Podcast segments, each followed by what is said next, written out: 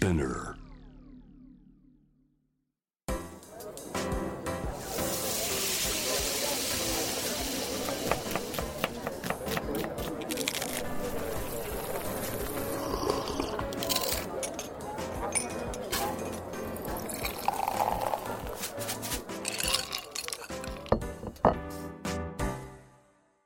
アジナ副音声Voice of Food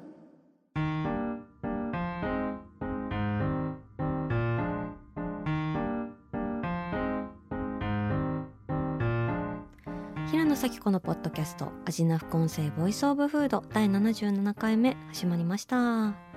この番組は365日食べ物のことしか考えていない食のしもべことフードエッセイスト平野紗季子が毎回テーマに上がるフードについて熱く語り音楽のライナーノーツみたいに美術館の音声ガイドみたいに食をもっと面白く深く味わうためのトークをお届けする番組です。はい。今日はねあのおにぎり投稿したいと思うんですがおにぎり。私大好きなんですねおにぎりがね。もう常におにぎりを食べたいと思って生きている。今この瞬間におにぎりが一つあればなと思いながらドライフルーツとかを食べている。うん。もうこの味な副音声でもねあのおにぎりの感動の話って、まあ、なんだかんだ割と知っているような気もしてそれこそその美味しい塩おにぎりを食べていたらまるで夕日が沈むのを眺めているみたいに気づいたら終わってしまったみたいなねその解釈を拒むような清潔な味がしたみたいなねなんかそういう話もしたことがある気がするんですけどほんと塩むすびってなんであんなに美味しいのかなっていうね。なんかこうちょっとその非言語的なその解釈を拒むって言ったけどその非言語的な喜びがあるよね。あんなにシンプルであんなにうまいっていうのはさもうなんかどういうことなんだろうって思ってしまいますよね。なんかこの間あの大好きな和食のお店に行って最後にあの炊きたてのツヤツヤのご飯あのそのお店はねすごくパツッとお米を炊いてくれるんですけどそのはちきれんばかりなねこう粒だったツヤツヤのお米が私大好きでそのテクスチャーとそれを噛みしめた時の香りが最高なんですが、まあ、そのお米をね中心にしてバンドメンバーみたいな感じでそのおじゃこと牛肉のしぐれ煮とお漬物がついてきてねあと止めわんって言ってそのお椀がね添えられるっていう感じでもうすごい最強のバンドじゃんみたいなのがあるんですけどあのお米のねおかわりができてその2杯目からはなんか鰹節お願いしますとか卵お願いしますとかアレンジができるんですよ。で思い思いのままに頼めてそこでお茶漬けとかもあったりして、まあ、そんな感じでね楽しんでたんですけれどもある日隣の席のお客さんが「おにぎりお願いします」って言ったんですよね。おにぎりってなってそんな隠しコマンドあるの？みたいになってやべえつわものやべえみたいなね。もう尊敬の眼差しでそのお客さんを見ましたよね。そしたら大将も愛用みたいな感じであの手にお塩をつけ始めてあの握り始めてね。これはもういても立ってもいられんってことでね。もう恥を忍んであの私もおにぎりいいですか？ってほんとハイエナみたいな感じでね あの私までお願いしたんですがなんかねその素晴らしい和食の料理人の大将が作ったおにぎりっていうのがねもうポンってその目の前に握られて置かれた時にすごいなみたいなとんでもない宝みたいなオーラを放っていてなんかこれちょっとコンテンポラリーアートの世界だなみたいな。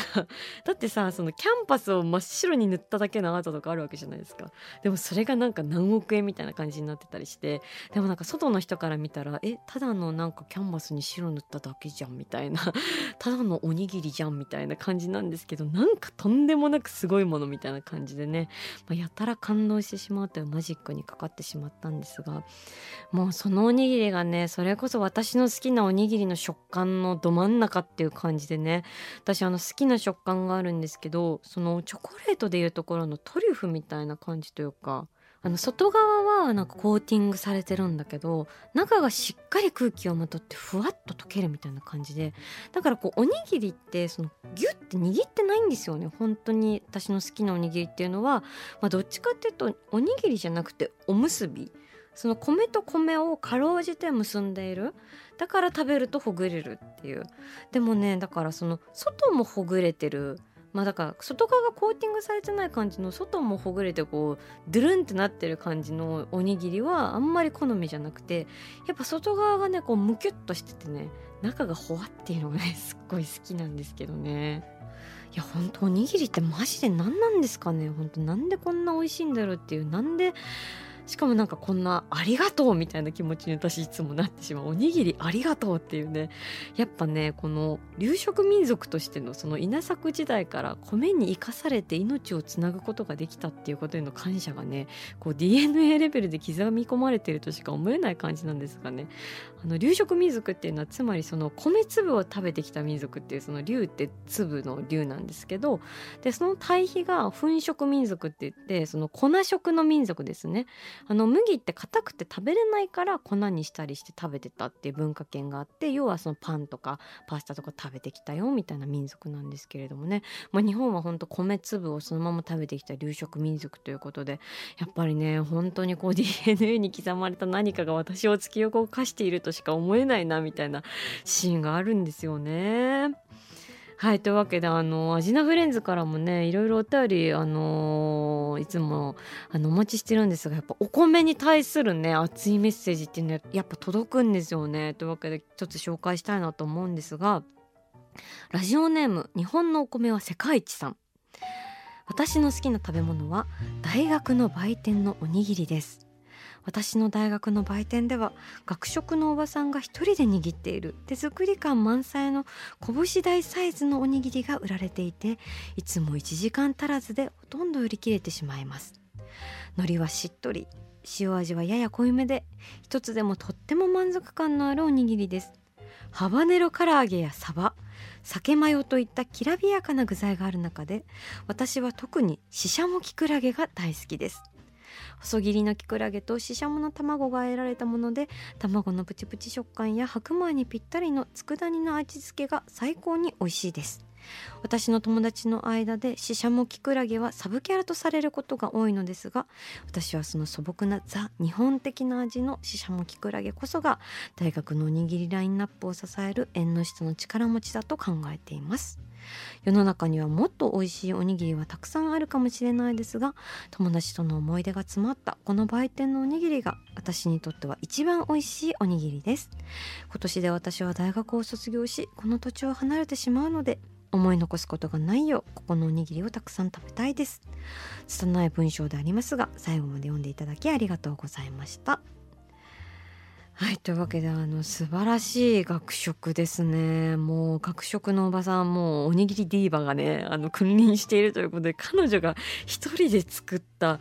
拳大サイズのおにぎりってめちゃくちゃ食べてみたいですね。羨ましいな。ちなみにね大学のおにぎりラインナップも送ってくださってるんですけれども平野さんどの具材が気になりますかということでサバハバネロ唐揚げオーロラソース唐揚げ竜田揚げ鮭マヨツナマヨ高菜ししゃもきくらげということでね。何これ？何このハバネロ唐揚げ？私これがいい。だいぶねハバネロ唐揚げとかオーロラソース唐揚げとかねあのー、ギャルな感じのメニューもラインナップしてますけど私ねどうしてもねこういうね素朴なラインナップ例えばお蕎麦屋さんでもねこうどうしてもそばお蕎麦屋さん唯一のギャル味であるところのまああのー、鴨南蛮みたいなものとかをね行っちゃったりとかねなかなか正論に行けなかったりとかねしたりするんですけれどもやっぱちょっとハバネロ唐揚げ唐揚げのおにぎりって何であんな美味しいんだろうね。私もよくねねあの駅なんか乗り換えとかで使う駅であのおにぎり屋さんあるんですけど唐揚げおにぎり買っちゃうよねっていうね。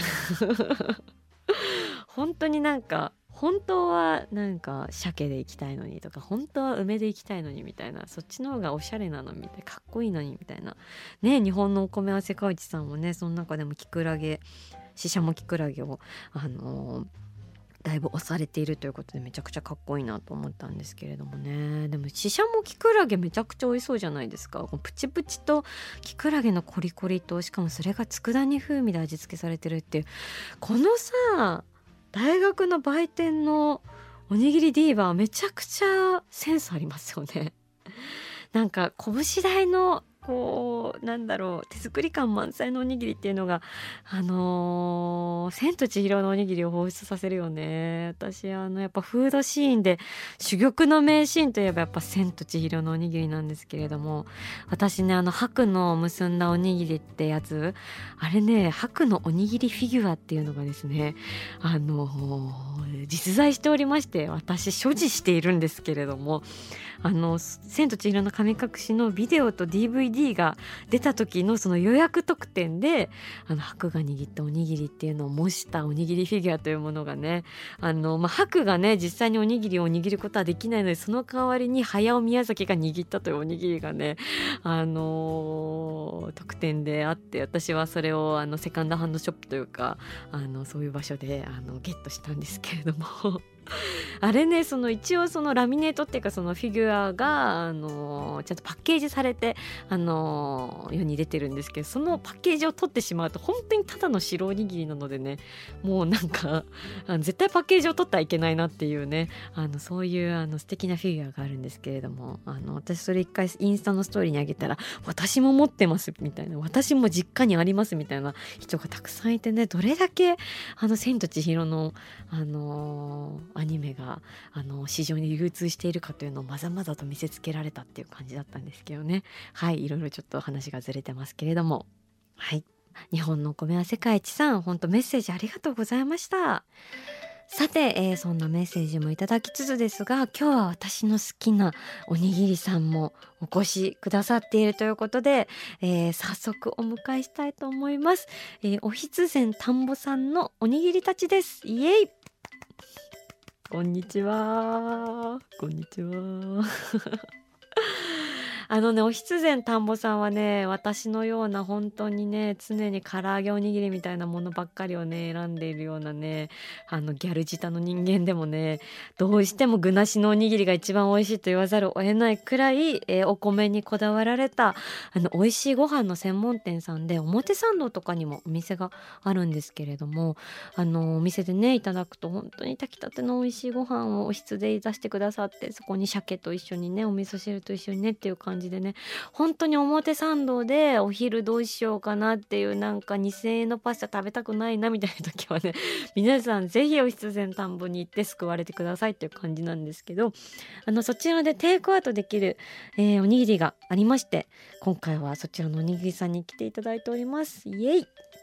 わあなんかずしんと重いですね。あの私の大好きな具なしおにぎり以外も今日いろいろあの具ありおにぎりさんも来てくださっているということで、えー、早速いただきたいと思います。まずじゃあ具なしおにぎりさんから開封したいと思います。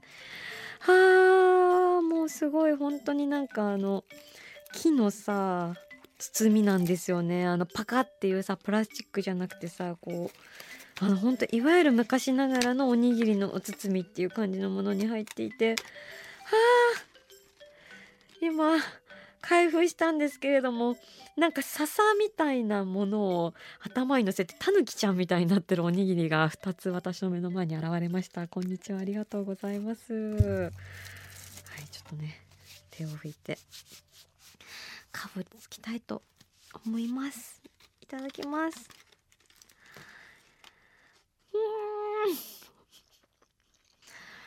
いや美味しい。なんか美味しいっていうなんかあのちょっと体が小さくなる感じっていうかなんか体育座りしたくなるような美味しさ。ちょっと何言ってるのか分かんないんですけど美味しいよっていうね。わやっぱなんか込み上げるものありますね。やっぱおにぎりでしか満たせない何かがあるということを今すごく気づかされているんだけれども。はあおにぎりとお塩とお塩で引き立たされた甘みと香りとそして海苔のね、えー、豊穣たる海の香りといや美味しいですね。なんかねお羊膳田んぼさんって本当に素材にこだわってお仕事されてらっしゃってもちろんお米にもこだわられていてあのウェブサイト見るとですねお米カレンダーっていうのがあるんですよね。で11月のお米って書いてあって11月1日から3日新潟県長岡コシヒカリ11月4日から8日魚沼産コシヒカリ棚田米11月9日から13日山形県沖玉さん千夜姫11月14日から26日岩手県江差金札米ということでねお店ではこのスケジュールで精米したての新鮮なお米を炊いておりますということで多分今日はあの岩手の江差金札米さんというのがね多分14日から26日のロングランということなので多分今日もそれのに当たるんじゃないかなというふうに思うんですが江差金札米さん初めて出会いましたね。すっごいこう甘みがしっかりあって香りもあってへえあの手間暇かけた自然乾燥のお米ということでお米本来の粘りとコシを乱し独特の甘さや旨み香りを醸し出します。ということでね。いやーなんかちょっと汗かいてきた。やっぱなんか大地からね本当に込み上げてくる何かがありますね。なんだろう手汗もすごいよなんか今日は。というわけであの具ありのおにぎりさんうわー今日5種類いろいろ来ていただいてるんですが、えー、鮭いくらさんとか？あとは？もろみじゃこさんとか？昆布おかか明太さんっていう感じで。えー、どうする？あ鮭いくら一番人気なんだっていただきます。あやっぱさおにぎりってこう手に持った時はさこのしとっていうこの湿度ね。やっぱパンとかさまあ特にフランスパンとか硬いじゃん？なんかってちょっと怖いじゃん日本人からしたら。もう上顎切りそうみたいなさ。もう切る切る切る切るよみたいな感じでさ。それがいいんだとか言っていくらでも切ってやるわとか言ったし散々ここでも言ってますけどやっぱさ痛いじゃんみたいな。このしっとりっていうねこう湿度のねやっぱりこう温暖なね気候の国だからこそ育ったお米というもののねあのー、しっとりしたあの湿気をまとった素晴らしいおにぎりだなっていうところでシャキイクラの三千と頭部にね、あの、イクラを輝かせて、その横にあの、鮭様も、あの、覗かせているという親子スペシャルな感じでいただきたいと思います。うーん。パーフェクトなんだがもうやっぱこれ一つで定食みたいなさ、もうなんか完成してますよね。もうあとはまあもちろんその熱々のお味噌汁あったら完璧だけどまあなくてもいいくらい。あーなんかもう全てのエナジー全ての源だわこれは。やっぱおにぎりうんおにぎり屋さんもっと増えてほしい。咲子はそれを願っている。もう本当にパッと買えるおにぎり屋がね会えばどんなにいいだろうってね思うもん。まああるけどねあるけど構でも少ないですよねおにぎり屋さんね。やっぱパン屋さんの方が多くないですか？どうかな？なんかそんな気はしますけどね。やっぱり米食文化ですよっていうのを見せつけられますね。いやめちゃくちゃ美味しいわ。ちょっとこれキリがないんでただ私が感銘を受けるだけになってしまうので あのこの辺にした方がいいのかなと思うんですけれども。味な副音声ボイスオブフード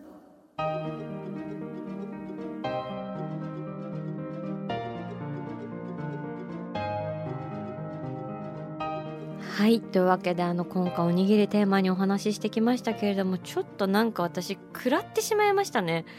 まあ、お腹空いてたからっていうのもあるんだけどなんか血糖値がね いきなり上がってるというか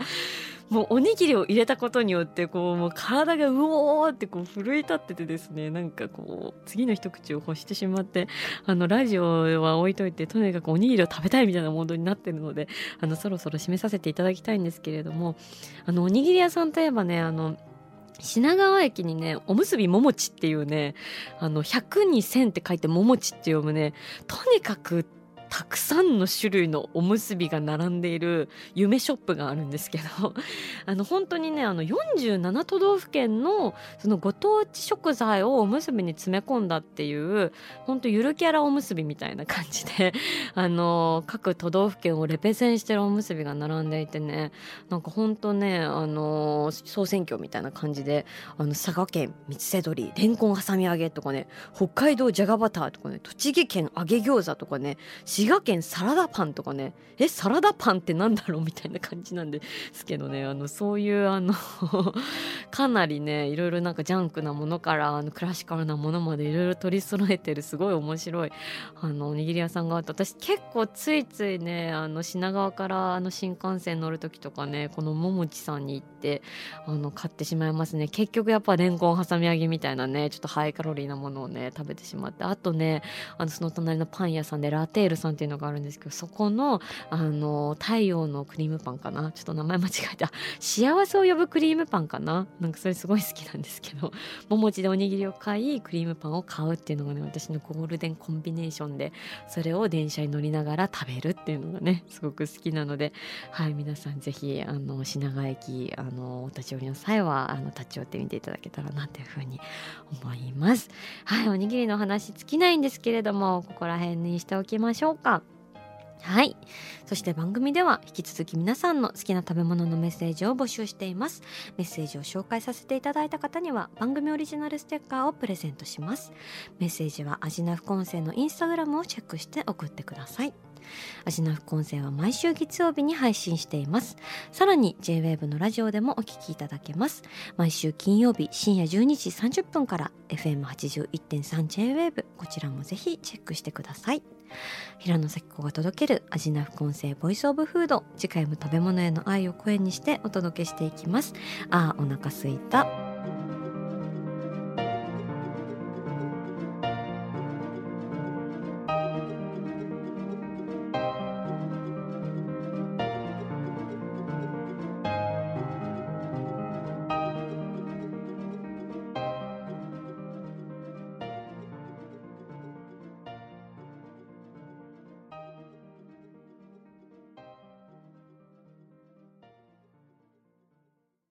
ここでスピナーからのお知らせです。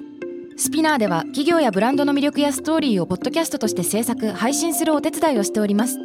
ポッドキャストを通してお客様とのタッチポイントの創出とエンゲージメントを向上させてみませんか？お問い合わせは概要欄の URL かスピナー .com のスピナーブランデッドポッドキャストからお願いします。